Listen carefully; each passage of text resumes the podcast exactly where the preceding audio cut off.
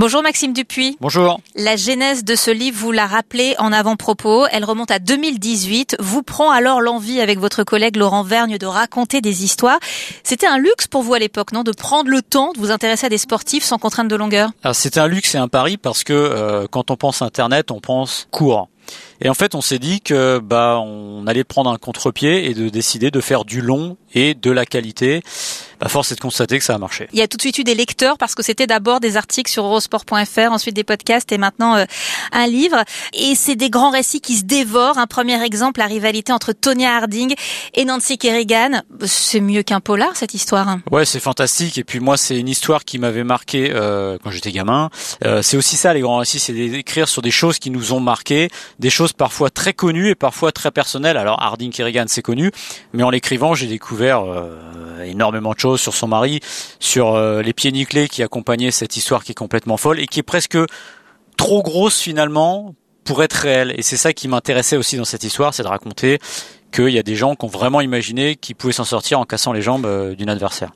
Il y a pas mal de drames dans ce livre, celui du combat entre Raymond Chini et Duke Kokim, je sais pas si ça se prononce comme ça. Elle est terrible cette histoire. Elle est terrible et Pareil, c'est quelque chose que j'ai découvert pour le coup. C'était une histoire que je ne connaissais pas. Avec Laurent, on travaille ainsi, c'est-à-dire que chacun fait des listes d'histoires qui peut l'intéresser. Et c'était une histoire qu'il avait vue lui, et c'est un combat qui a changé l'histoire de la boxe parce que euh, on s'est rendu compte que 15 rounds c'était peut-être euh, physiquement et physiologiquement trop, et ils ont baissé euh, à 12 rounds parce qu'il y a eu mort d'homme. Et c'est vrai que c'est une histoire passionnante parce que justement, moi, je l'ai prise sous l'angle du fait de tuer quelqu'un. C'est-à-dire que la boxe, évidemment, c'est un sport violent, c'est un art. On n'est pas là pour tuer. Et justement, qu'est-ce qui se passe dans la vie et dans la tête d'une personne qui arrive à tuer un adversaire C'est la fine ligne entre battre son adversaire et lui faire du mal. Oui, et en l'occurrence, lui s'en sort, il est vivant, il est vainqueur, sauf qu'en fait, il va, il va traîner ça. Et toute il est sa prisonnier vie. de ça. Ouais.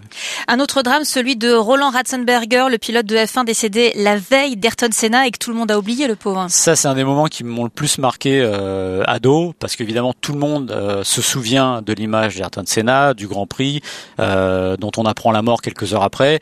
Et moi, j'avais été mais marqué et traumatisé la veille euh, par l'image euh, de Roland Ratzenberger qui se tue dans sa Simtech et qui a l'image sa tête qui dodeline. Voilà.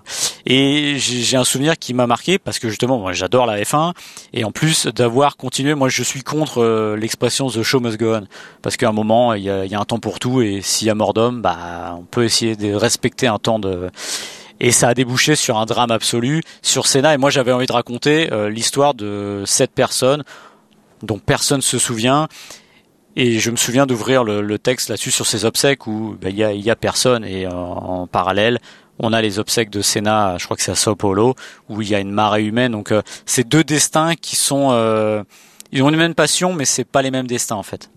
Alors, il y a des drames, mais pas que ça. Il y a aussi de très belles histoires de dépassement de soi. Un autre exemple, Kerry Strug bah, Kerry Strug, voilà, ça c'est une image marquante des Jeux d'Atlanta 1996. Elle se blesse, elle veut aller au bout d'elle-même. Alors c'est une histoire, moi à l'époque, qui symbolise les États-Unis, c'est-à-dire c'est l'espèce de rêve américain de la petite fille qui veut réussir et qui va aller au-delà de la douleur et qui devient un symbole absolu parce que elle a vaincu la douleur, elle a fait gagner l'équipe des États-Unis face aux équipes du bloc de l'Est, l'ex-bloc de l'Est qui gagnait tout avant. Et mais ce que j'ai bien aimé aussi, c'est le revers de la médaille derrière ça, parce que justement, elle n'est pas destinée à sortir d'un collectif. C'est pas la plus talentueuse, mais c'est elle qui va faire gagner en allant au-delà de la douleur et elle va le payer parce que les autres vont complètement se désolidariser d'elle. Elle aura son heure de gloire, mais ça ne durera pas. Donc euh, j'aimais bien aussi tout le paradoxe de cette histoire et justement de dire que oui, il y, a ce qu'on a vu. On a vu l'image de cette fille qui est très courageuse, qui vainc la douleur, mais qui derrière va aussi d'une certaine manière le payer. Et vous évoquez le mot image et c'est très juste parce qu'en fait vous donnez des images à voir et on a envie ensuite d'aller voir les, les, vraies images. Comment euh, vous décidez de vous consacrer à un grand récit? Qu'est-ce qui fait la richesse d'un grand récit? Bah, faut que ça nous marque en fait euh, déjà. Alors déjà à la base, Laurent et moi, on a un point commun, c'est qu'on est fan de sport, mais un point, euh, on des bibles et surtout Laurent, j'ai envie de dire. Et on aime l'histoire. Moi, je suis passionné d'histoire. J'adore l'histoire du XXe siècle, l'histoire de la guerre froide, les États-Unis, les, les, années 60 aux États-Unis me fascinent. Euh, tout ce qui se passait derrière le bloc de l'Est, derrière le mur de Berlin, me passionne aussi. Donc vous vous rendrez compte aussi que dans les histoires, il y a souvent des choses qui. Bah, c'est vrai que le sport rencontre souvent l'histoire. Voilà, c'est ça. Et justement, c'est là que c'est intéressant, c'est de se rendre compte des liens entre la grande histoire et la petite histoire. En fait, ce qui est important, c'est avec Laurent, c'est ce qui nous touche nous. En fait, voilà. Et alors comment on passe de ces plus de 150, je crois, grands récits à ces 16 qui se trouvent euh, dans le livre, dont un inédit consacré à Martin Fourcade? C'est quoi? C'est vos préférés à vous? Les préférés des auditeurs? Alors on a essayé d'être euh, déjà, on remercie Amphora d'être venu nous chercher parce que c'est pas nous qui sommes allés les voir. C'est joli. Ils, ouais, ils sont venus nous voir, nous dit, en nous disant, bah on aime bien ce que vous faites. Est-ce que vous avez pensé à le mettre en livre? Bon, évidemment, est-ce qu'on y avait pensé Oui. Est-ce qu'on l'espérait On n'était pas sûr, mais en tout cas, on était ravis qu'on nous le propose. Et le résultat est chouette avec des belles illustrations. Ouais, exactement. Et ça, faut remercier les, les, illustrations. Et je trouve que ça donne un cachet différent au livre, presque mieux que la photographie. Voilà. Pour le coup, parce qu'il y a une identité qui ressort du livre grâce à ça. Euh, et ceux qui sont dans le livre, donc, comment ils sont arrivés là? En fait, on a déjà déjà décidé de faire attention au sport, parce qu'en fait, si vous regardez la liste, moi, j'aime beaucoup le basket américain. J'aurais pu faire un livre avec euh, 10 histoires de basket américain. Or, il en faut aussi pour tous les goûts. Donc, on a essayé de pas répéter les sports déjà de choisir l'un et l'autre les histoires qu'on avait préféré écrire et même de croiser ça et que Laurent me montre les histoires et que je lui dis moi j'aimerais bien que tu mettes celle-là parce que j'ai adoré quand tu l'as écrit et lui je sais qu'il en avait qu'il avait envie qu'on mette que j'avais écrit. Donc voilà, c'est juste un mix et essayer de faire attention de voilà d'aller vers le très connu, le moins connu, le drame, l'inspirant, voilà, d'avoir un panel assez euh, représentatif de ce qu'étaient les grands récits. Les grands récits, les suivants, vous les avez déjà en tête ou pas?